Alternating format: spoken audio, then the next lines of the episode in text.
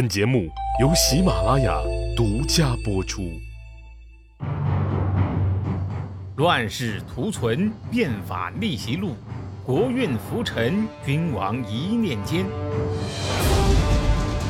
看两千五百年前的战国乱世，各国如何解锁强国路。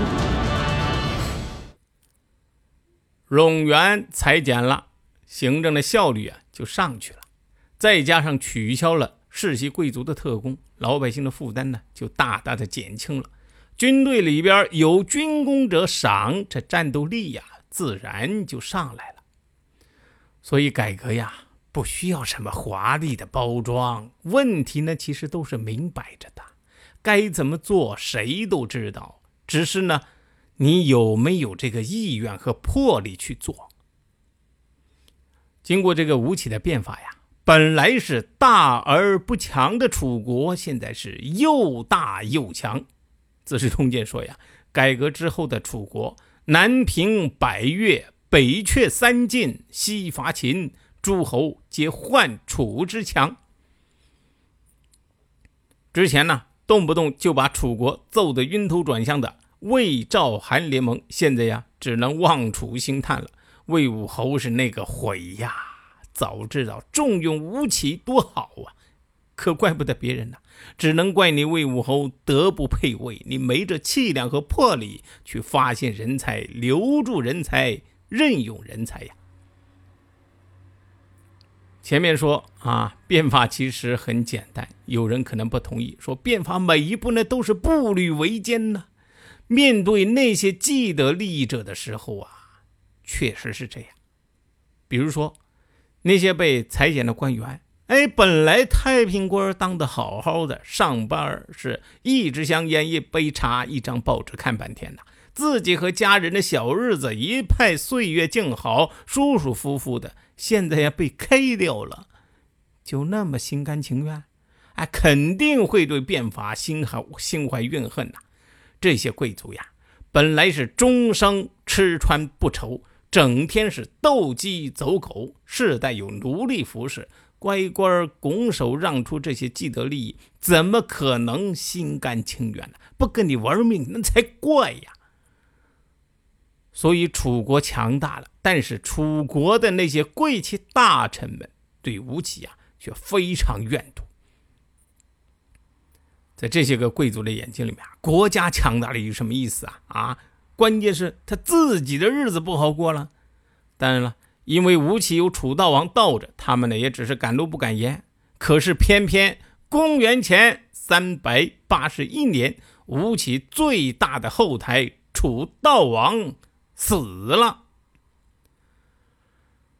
楚悼王一死，那些被压制的大臣贵戚可就有了出头之日了。他们把对吴起的怨恨一股脑儿的发泄出来，立刻行动，要把吴起呀抓起来碎尸万段才解恨。吴起这个时候已经成了孤家寡人，他无处可逃啊！最后呢，躲到了楚悼王停尸的地方，追杀他的人这个时候已经被愤怒冲击的失去理智，什么也不管了，搭箭就射呀！一代改革家做事不择手段的吴起，就以这样的方式结束了他的人生，彻底的告别了历史舞台。吴起也以这样的告别方式，成了中国史书记载的第一位因为改革而惨死的改革家。他的一生啊，为了追求成功，行事不择手段，但是却主张为政要行仁政。他个人的事业道路充满坎坷，但是呢，却努力想创造一个公平的社会制度，让像他一样的人能够有机会为国效力，展现自己的抱负。他自己私德不彰，好色而又贪婪，但是他所到之国，无一不是一一的强大起来。他的死。开启了中国历朝历代改革者逃不脱的宿命真正的改革者，往往是上不受国君信任，下不被大臣所容了。至于普通老百姓啊，更是不能理解。改革家注定只能孤身一人，在历史的逆流中奋力前行。一切亲情、友情、善良、诚信这些美好的东西，他们往往都无缘去品味享受，最终啊，自己也被这逆流吞噬啊！不能不说呀，这是改革家本身的悲剧，也是国家和民族的悲剧啊！白杨先生这样评价吴起：鲁国在他手中不再受侵略。魏国在他手中强大，衰老的楚国在他的手中得到重生。他忠心耿耿，大才盘盘，却不容于当世啊！不仅为吴起悲，也为那些国家悲呀。他服务过的那些国家呀，如果有一个对他始终重用，那么战国的历史呀，就可能重写。但是历史不会有如果，吴起。为之奋斗过的那些个国家，鲁国、魏国、楚国，吴起在的时候呢，他们都走向了强大；吴起离开之后呢，他们也都走向了衰亡。这也算是一种因果报应吧。楚国的改革呀，从公元前三百八十六年起到前三百八十一年，楚悼王和吴起死，短短六年，就以这样的方式。仓促的谢幕。吴起在被那些守旧派追杀的时候啊，情知是难逃一死啊，就跑到了楚悼王停尸的地方，伏在悼王的尸身上，用这种方式迎接自己的死亡。结果呢，追杀他的人一起放箭，吴起中箭身亡的同时，楚悼王的尸体也中了箭。有人说。吴起这样做是为自己报仇的一种方式，正是其智谋过人的地方。包括白杨先生啊，也是这么认为。事实上啊，新即位的楚肃王呢，因此对守旧派展开了清算，一口气呀，连做了七十多家宗室豪强。但是西哥不确定，在那千钧一发的关头啊，吴起是不是真的能想得如此之深呢？看一下吴起刚劲自傲的性格，我觉得吴起的选择呀，可能是另有原因。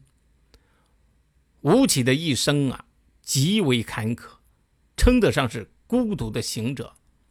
鲁国、魏国却因为他私德不彰的原因，用他的同时都提防着他，内心的苦闷呐，可想而知。到了楚国之后呢？楚悼王却力排众议，把他引为知己，委以重任，将军政大权交付给他，让他放手去干。这等信任呢，吴起生平是未曾有过。可以想见，他对楚悼王必定是满怀知遇之恩，尽力图报啊。事实上呢，他的成就也对得起悼王的这份信任。然而。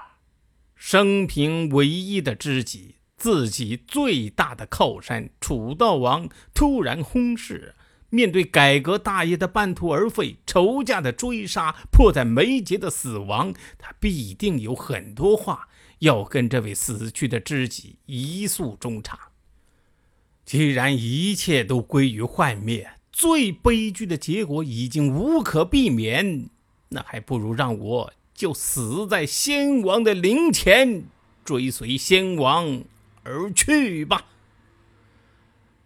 我觉得，对于性格刚毅的吴起来说，这样的心理啊，才更符合他。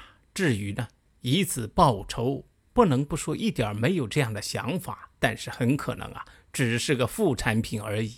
当然，吴起已经死了两千五百年了。我们已经不可能再去探究他当时真实的想法，一切呢都是后人的揣度而已。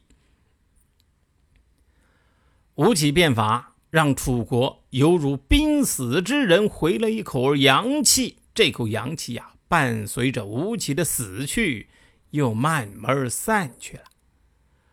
楚国又恢复了往昔的迟暮之态。继续在时代的漩涡中沉沦下去，腐败冗员很快回潮，直到最后灭国。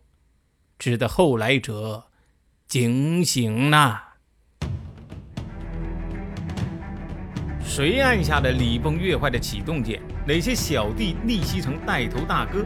哪些大哥被带进了坑？又有多少君王魂断强国路？鸡哥从《资治通鉴》《战国策》《史记》中筛出战国大事件，为您剖析国运密码，轻松理清战国乱史。